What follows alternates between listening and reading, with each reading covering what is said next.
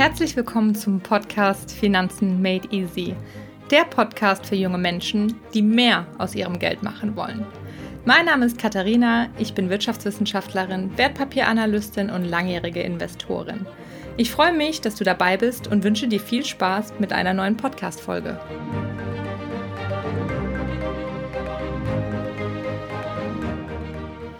Ja, hallo und herzlich willkommen zurück zu einer neuen Podcast-Folge.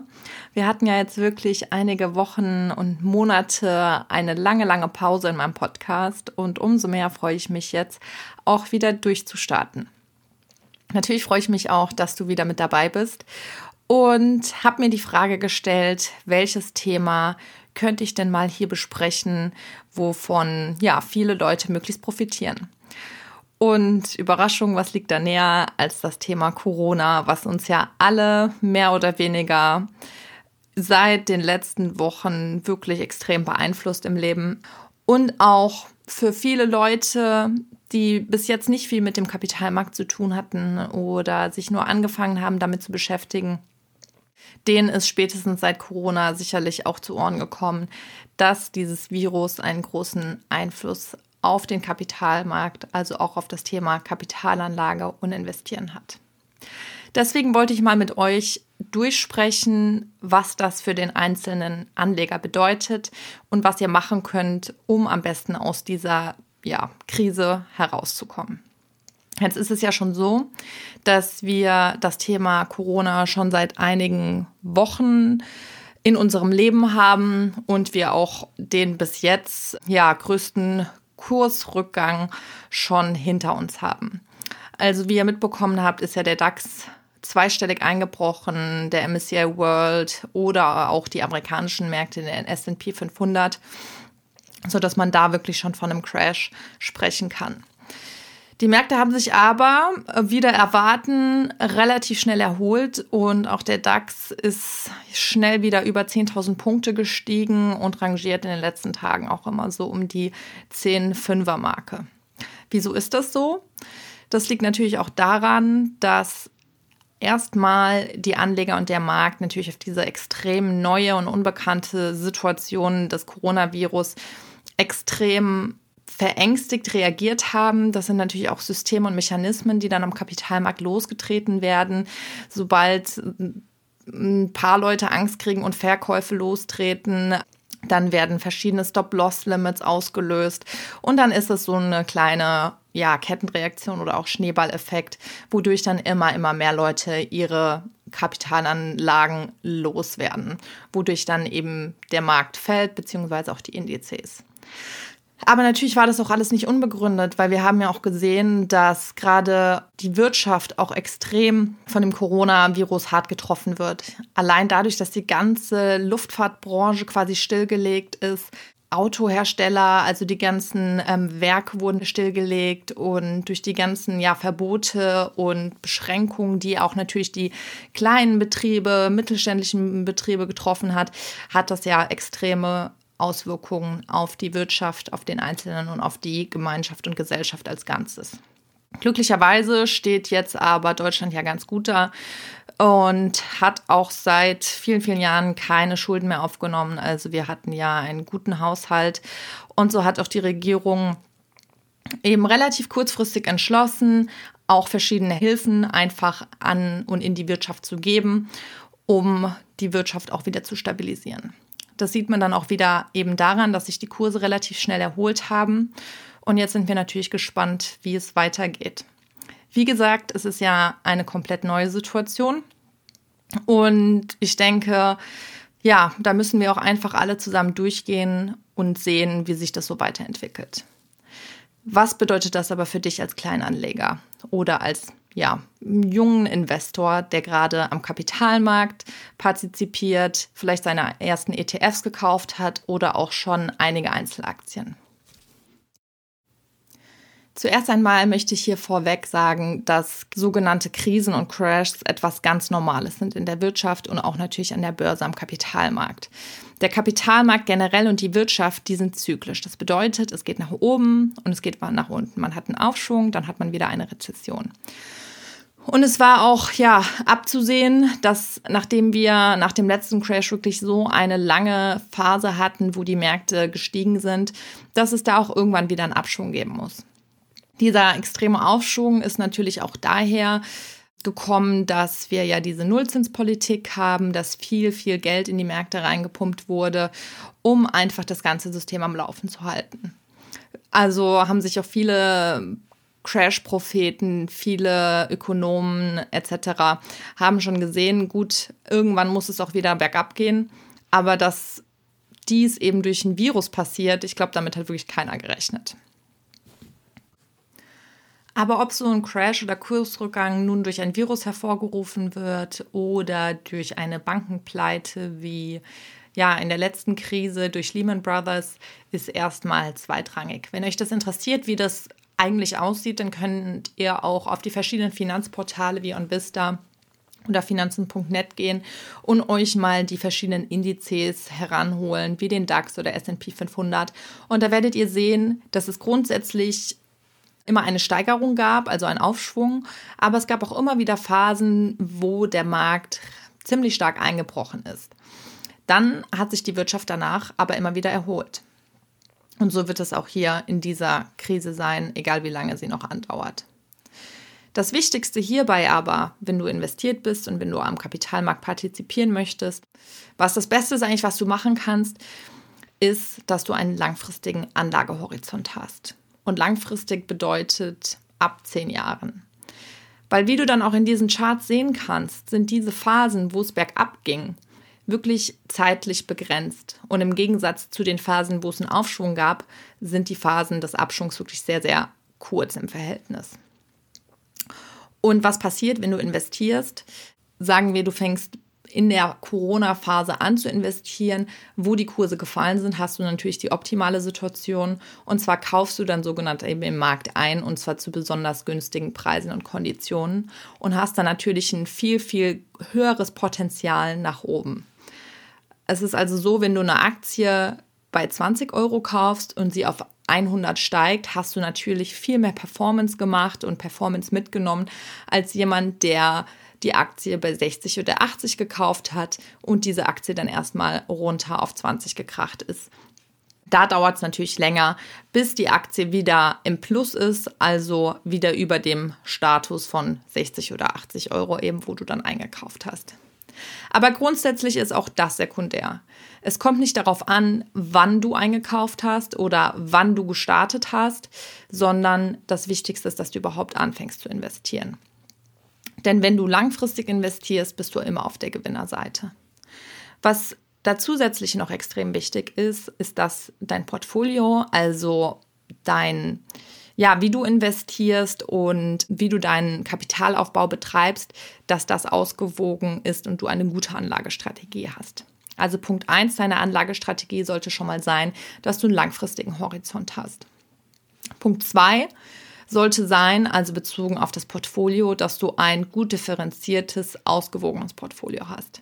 Also je nach deinem Alter und deiner Risikoneigung solltest du natürlich gucken, wie teile ich am besten meine Anlage auf und wie viel Risiko kann ich vertragen. Risiko bedeutet hier beispielsweise die Aktienquote. Es gibt ja nicht nur Aktien, in die du investieren kannst, sondern ganz viele verschiedene andere Anlageklassen, Rentenpapiere, eben Bonds, Rohstoffe, Edelmetalle etc. Schauen wir uns aber, um hier mal den Rahmen nicht zu sprengen, einfach das Beispiel der ETFs an. ETFs gehören ja zur Kategorie der passiven Investments und ich denke auch viele von euch, die mit dem Investieren angefangen haben oder gerade dabei sind, greifen einfach auf ETFs zurück, weil das natürlich sehr viel Sinn macht.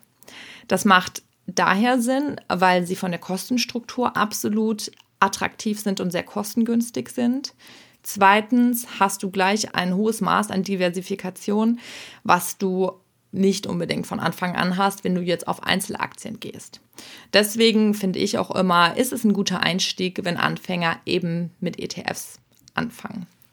Nochmal, also es gibt auch noch eine Podcast-Folge von mir, wo ich dann auch mehr aufs Thema aktives Investment eingehe, wo es dann gerade um die aktiven Fonds geht. Oft macht es eben Sinn, eher auf die passiven Fonds sich zu ja, orientieren, weil diese von der Performance oftmals besser und natürlich auch kostengünstiger sind als die aktiven Fonds. Wenn du nun also einen ETF-Sparplan hast, wo du jeden Monat eine bestimmte Summe investierst, was sollst du in der aktuellen Situation machen? Ich hoffe natürlich, dass du in den letzten Wochen, wenn du schon länger in ETFs investierst, keine Panik bekommen und deine ETFs verkauft hast. Denn es ist natürlich immer schlecht, wenn man die Aktien teuer einkauft und dann zu einem niedrigen Preis wieder verkauft. Dann hast du natürlich den Verlust realisiert. Du musst dir einfach wirklich, wirklich bewusst machen, dass du in deinem Depot oder wenn du dir die Kurse anschaust, nur siehst, wo es gerade steht. Ja, aber solange du deine ETFs nicht verkaufst, hast du diesen Verlust auch nicht realisiert. Natürlich macht es Sinn, ETFs zu verkaufen oder auch Aktien zu verkaufen, wenn es sonst in deine Anlagestrategie passt. Also wenn du das eh vorhattest oder wenn du ins Rentenalter eintrittst oder dich eben näherst, dann kannst du das verkaufen. Aber auf jeden Fall sollte man nicht aus Panik oder Unwissenheit verkaufen, wenn die Kurse fallen. Ein Vorteil, den du natürlich hast, wenn du einen ETF-Sparplan hast und die Kurse fallen, dann hast du natürlich, ja, günstige Kurse und kriegst mehr für dein Geld. Also du kannst quasi günstig einkaufen. Du kriegst mehr Anteile für dasselbe Geld, wo du im Monat zuvor wahrscheinlich noch wesentlich weniger Anteile bekommen hast. Also profitierst du dann im nächsten Monat von dem Kursverfall. Natürlich sieht es dann nicht so schön aus, weil wenn du schon einige ETFs hast, dann hast du auf jeden Fall rote Zahlen und dir wird ein dickes Minus angezeigt. Aber freu dich auf jeden Fall langfristig darüber, dass du jetzt günstig Aktienanteile oder Anteile eines ETFs nachkaufen kannst. Das nennt sich auch der sogenannte Durchschnittskosteneffekt, der eben bei den sogenannten ja, Wertpapiersparplänen eben zum Tragen kommt. Dann stellt sich die Frage, solltest du vielleicht jetzt in der Corona-Krise, wo ja eine so große Unsicherheit eben am Markt herrscht und auch in der Politik, weil wir diese Situation einfach noch nie hatten, solltest du deine ETF-Sparpläne vielleicht auch pausieren. Auch das ist eher kritisch zu betrachten, weil dann stellt sich natürlich die Frage, wie lange möchtest du pausieren? Das ist genau dasselbe Problem, wie wenn du sagst, okay, soll ich jetzt vielleicht einfach ein bisschen warten, dass die Kurse wieder fallen, um dann wieder nachzukaufen. Das Problem ist nämlich, dass du einfach nicht weißt und dass auch wirklich niemand weiß. Also jeder, der sagt, ich weiß genau, wann der Boden erreicht ist, der lügt, weil ähm, dazu müsste man hell sehen. Man kann sich natürlich orientieren an Charts etc. Und da eine Näherung abgeben, wo man vermutet, dass der Markt ja, sich wieder fängt oder wieder auch nach oben steigen kann. Aber grundsätzlich ist dieses Spekulieren auf den richtigen Zeitpunkt, also Markttiming, ist immer sehr, sehr schwierig. Und auch statistisch ist es schon so oft bewiesen worden, dass es einfach nicht funktioniert. Deswegen wie gesagt, besinn dich immer wieder darauf, dass du langfristig investierst und dich jetzt eher freust, dass du günstig einkaufen konntest oder jetzt auch noch kannst im Gegensatz zu den Höchstständen, die wir ja vor ein paar Monaten hatten. Also was kann man zusammenfassend sagen? Bezogen auf die ETF-Sparpläne oder den ETF-Sparplan, den du hast, da solltest du dich einfach zurücklehnen, ihn weiterlaufen lassen oder eben, wenn du einige Ersparnisse noch auf der Seite hast, kann es natürlich Sinn machen, vorsichtig und auch vielleicht aufgeteilt in verschiedenen Tranchen bei einem Kursrückgang eben nachzukaufen. Denn das größte Potenzial, wie ich schon am Anfang gesagt habe, liegt eben darin, dass du deine Aktien zu einem niedrigen Kurs kaufst und dann von der irgendwann folgenden Kurssteigerung eben profitierst. Wenn du jetzt aber vielleicht schon ein bisschen weiter bist oder dich besonders für das Thema interessierst und dich fragst, was kann ich denn sonst noch tun, um mich ein bisschen besser abzusichern? Ja, und hier kommen wir dann zum Thema Gold. Gold ist ein Edelmetall, wie wahrscheinlich die meisten von uns wissen. Und ich hatte auch vor einigen Tagen, Wochen zwei Posts dazu auf meinem Instagram Account katharina.reuter veröffentlicht, wo ich einfach zwei Möglichkeiten der Anlage in Gold euch mal vorgestellt habe. Da gibt es einerseits die Möglichkeit, dass du bei deiner Bank oder beim Edelmetallhändler also physisches Gold wirklich kaufst und das dann beispielsweise in ein Schließfach legst, kannst du natürlich auch zu dir nach Hause legen. Macht vielleicht ja nicht allzu viel Sinn, wenn man sich mal die Einbruchsstatistiken in Deutschland anguckt, aber ähm, die Möglichkeit hast du natürlich oder es im Wald zu vergraben, wie auch immer. Ansonsten kannst du auch einfach in dein Depot Xetra Gold legen. Davon bin ich definitiv ein Fan. Ich habe auch auf der, auf meinem Post die WKN bzw. die ISIN hinterlegt und aufgeschrieben, wo ihr das dann direkt finden und auch kaufen könnt. Also dann kommt ihr richtig zum passenden Cetra Goldzertifikat und ähm, könnt euch das dann einmal anschauen. Das Gute eben bei Xetra Gold ist, dass jeder Anteil, eben den du an diesem Papier kaufst, der ist auch wirklich mit physischem Gold hinterlegt. Und das ist mir immer persönlich sehr wichtig. Und das ist auch dasselbe Thema beim Thema ETF. Da gibt es ja auch die sogenannten physisch replizierenden ETFs, die eben dann auch den Indize und die Papiere einfach wirklich hinterlegt und gekauft haben. Und dann gibt es die Swap-basierten ETFs, wo das nicht der Fall ist. Viele sagen, es macht keinen Unterschied, aber definitiv, und ich habe mit vielen Leuten gesprochen, die in der Branche seit 20, 30, 40 Jahren wirklich eine Ahnung von haben an der Börse und die sagen nur physisch replizierende ETFs. Und das verfolge ich auch.